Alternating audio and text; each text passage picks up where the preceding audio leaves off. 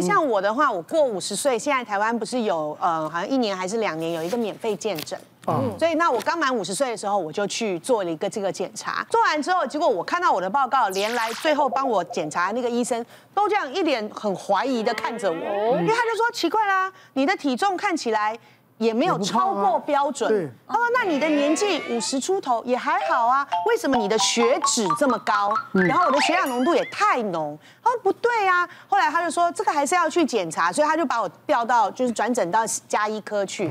后来加医科的医生就开始研究说，为什么我会变成血脂这么高？对。然后他就开始调查我的就是 生理时钟整个状况。后来他就说：“啊。”因为我四十二岁就早更了，我的身体的整个新陈代谢的状况就已经开始不一样，我的雌性荷尔蒙就不多了，就没有保护力了。然后呢，后来他又发现说，因为我们要维持身材嘛，所以我就会变成说啊，蛋白质多吃一点。人家说蛋白质好，对营养，所以我可能一天最少吃一颗到两颗蛋，哦，就是蛋白，然后吃很多的肉，然后青青菜，我可能淀粉就很少吃，因为要维持身，因为不然更年期真的喝水都会胖。我跟你讲，那后来结果医生就说，哎。那这样，你的饮食习惯也算健康啊？那你问题在哪里？后来结果发现，因为我不运动。我真的不爱运动，因为我有气喘，我本来就不是运动组的。然后那我又当然心肺功能什么跟那年纪的关系也有点下降，所以就真的也没什么力，就懒得动。后来医生就说，那不行，你蛋白质吃这么多，你没有运动去代谢，其实就囤积在里面，你的血脂浓度因为这样才会变高。所以后来我才开始就是慢慢的调整饮食习惯，然后我的血脂浓度才开始慢慢往下降。真的很多人就跟竹林姐一样，她都没有症状，都是在检查的时候。才会发现有问题。对。那之前呢，我有一位就是一个一对夫妻，他们是婚前、哦婚后孕前要去做个检查。嗯。然后检查的时候，我们就说，那要不要再多增加一些心血管相关的一些问题嘛？嗯。那他就说好，我们就帮他做了检查。那我们觉得这个夫妻非常的年轻，二十四岁，很年轻，很年轻，对不对？非常年轻就结婚了。好。结果发现说，男生的颈动脉，我们最常做的颈动脉超音波，在做检查评估血管的一个状况，发现说他颈动脉竟然有百分之三十的狭窄哦，就已经狭窄出来了，才二十四。哇！可是这个男生呢，他是有在运动的，嗯，怎么会这样？又没有症状啊？怎么会出现这个？刚刚我们的呃陈主任那边有讲了，就是说哇，可能有这些相关的风险，他都没有，他有另外一个风险。还有家族性遗传，家族遗传，所以我们说，那帮你转过去大医院，我们去做电脑断层去看一下。那就转过去的时候，也发现不止颈动脉有狭窄，它的冠状动脉也出现狭窄，而且狭窄的位置是我们刚才那个陈主任刚才那边看到的，就是在分叉处的地方出现的狭窄。那那个狭窄的部分呢，它是处于已经到中度的，轻度大概是一趴到四十九趴左右。嗯，好，然后中度就是是就是五十趴左右到七十趴，严重的话七十趴以上就是非常的严重。那他的颈动脉是大概在三十趴，可是他的冠状动脉已经到了五十趴，哇，那很多。所以这个部分就已经说，哇，他才二十四岁，完全没有症，完全没有症状，还有在运动的人。所以这时候健康检查其实非常的重要的。除了刚才讲的那些症状以外，可能还是要注意一下有没有家族史的这个部分。对了，对，其实就回应刚刚博成医师讲的，我也碰过一个类似的案例，但年纪稍微大一点点，但是说真的也是年轻族群，大概是四十岁左右，他也是原本就。呃，二高啦，就是这个血脂高跟血压高，但是没有特别控制。嗯，那他有一天他自己吓到是什么？有一天那个先生四十四十岁左右，他一天醒来之后，他发现，哎，眼睛看前面是可以，可是两边不见了。那天醒来，眼睛看起来就像两边有两片东西挡着一样，就你只看到前面，外面旁边是完全黑的东西。哦，所以他会吓到。如果是正常的，如果各位想象，如果是你醒来突然发现这边都看不到，你一定要转过来才能看到。是戴着 VR 眼镜。对对对对，那是很恐怖的事情。对，那是很恐怖的事。所以他当场吓到。虽然这个状况大概十分钟之后就消除，就是他休息一下再醒来，哎，就看得到了。可是他自己被吓到了，他就赶快去大医院检查，就检查出来的结果哦，就是刚柏成医师类似的，他是颈动脉有一个很严重的狭窄。但是比刚刚柏成医生的案例更严重，他已经塞了大概八九十趴了，快要塞住了。哦，那这个东西就会导致所谓的脑中风或眼中风。那我简单的比喻，然后我们心脏，我们身体所有的血液来源都是心脏，心脏在这边。那心脏它会送到全身各个器官，往下面走，往上面走。所以心脏要送到脑的话，它的通道就是脖子嘛，就是颈动脉。所以它会借由颈动脉把血送上去。那今天呢，如果颈动脉这边有一块斑块卡在这边，它血这样一直往上冲，一直往上冲，它有时候就会脱落一些碎块掉下来，就顺着这个血流往上跑。它如果跑到脑就脑中风，跑到眼睛就眼中风，跑到舌头就舌中风。所以它有一块等于是一块落石卡在这个河流中间，那河流就一直冲一直冲，它就会往往不同的地方跑散。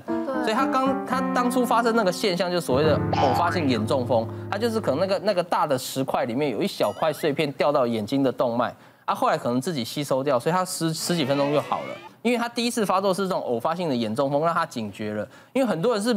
一发生就是脑中风就走了哦，所以其实反而上天告诉他你要注意了，所以给他一个小小的中风，给他一个提醒。所以后来到医院，我们发现这个这么严重，就赶快要处理掉。所以我们后来就放了所谓的颈动脉支架，就是把这边打通的意思。打通之后，我就跟他讲，跟刚刚那个案例一样，我说这只是治标，治本就是你要把你的血压、血脂控制好哦，不能再发生。你再发生一次，有可能下一次来就是直接直接就再见了哦。所以后来这个人也真的很听话，后来我们就固定控制他血压、血脂，然后。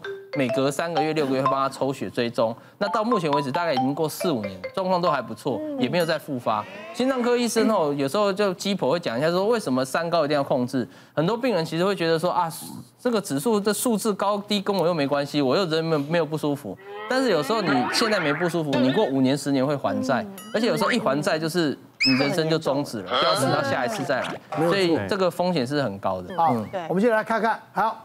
是，还有什么呢？下一个是消化警报，也很重要。记得哦，我的过年啊，小时候的过年，大概有连续三年啊，只要吃完年夜饭，我就马上被带去急诊。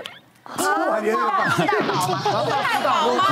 很莫名其妙，不是吃太饱，是因为我从小就是吃东西，因为你知道年夜饭的时候亲戚朋友很多，对，然后又很粗糙，然后我又属于爱吃型的，然后我就很怕这个没吃到，那个没吃到，所以我就是人家说好开吃，我就开始都夹夹夹，全部夹一轮，所以然后我又吃很快，因为我拼速度，我想说这个吃完如果拼速度比赛，因为我想说没有吃到的，对，怕被夹走，所以你这一块吃完你再夹才不会不好意思。紧张，太紧张。结果就这样子，因为你当下吃的时候可能没有太大感觉，但吃完休息的时候，发现过一下子胃好痛，去医院才发现，他说你这边全部都是屎啊，啊，堵塞的嘛，是没有排便，因为我太久没有排便。对，又一直吃，然后又一直吃，塞住，所以它整个塞住了，好惨哦。我我不知道为什么，我就是连续三年都一样状况哦。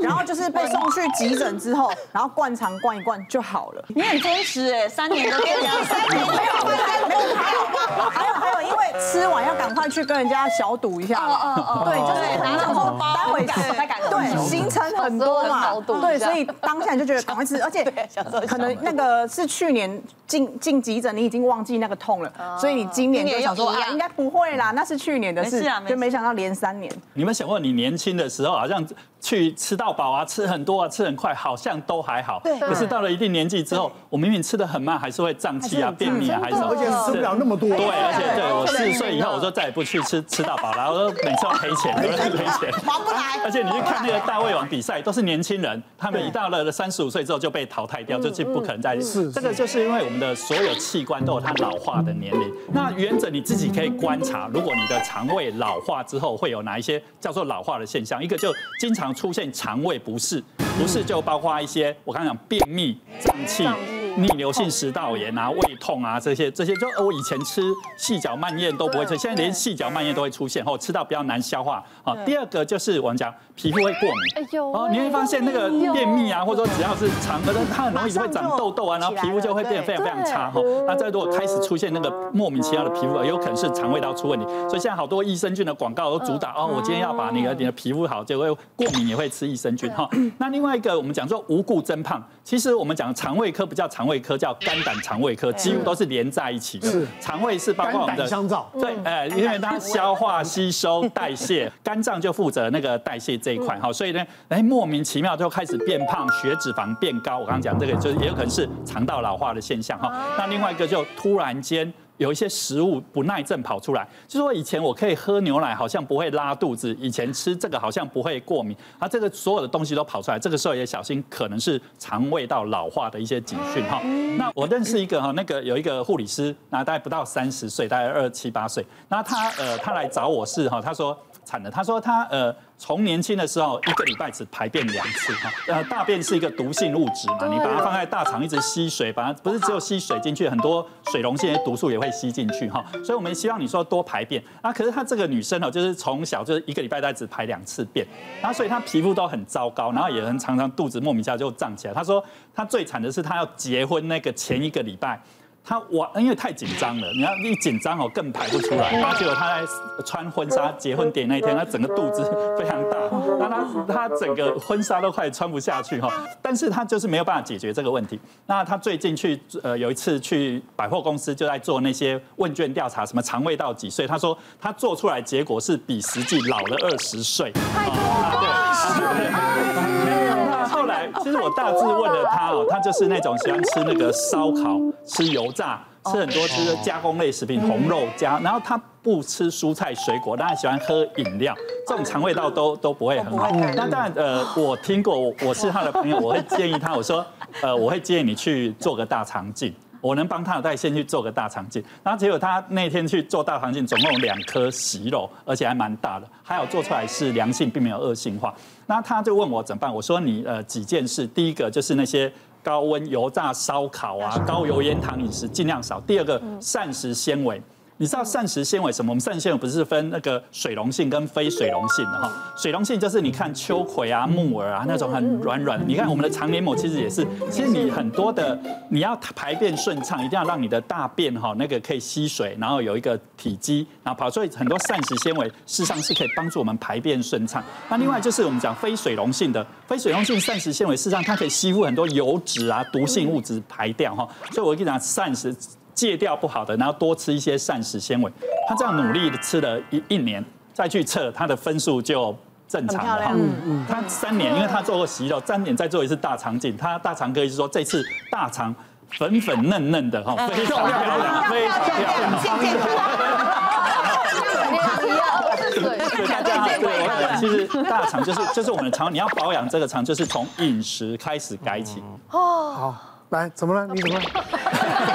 听起来很难呢。我最近我有发现，我他刚刚讲那些我都有，因为我最近益生菌吃完，然后没有去买，然后我就开始觉得好像排便没有那么顺。对，然后累积，然后就开始皮肤也开始变差。哦，那就肠胃肠胃老化了。没关系，我家里我家有一些，我拿给你。肠胃老化。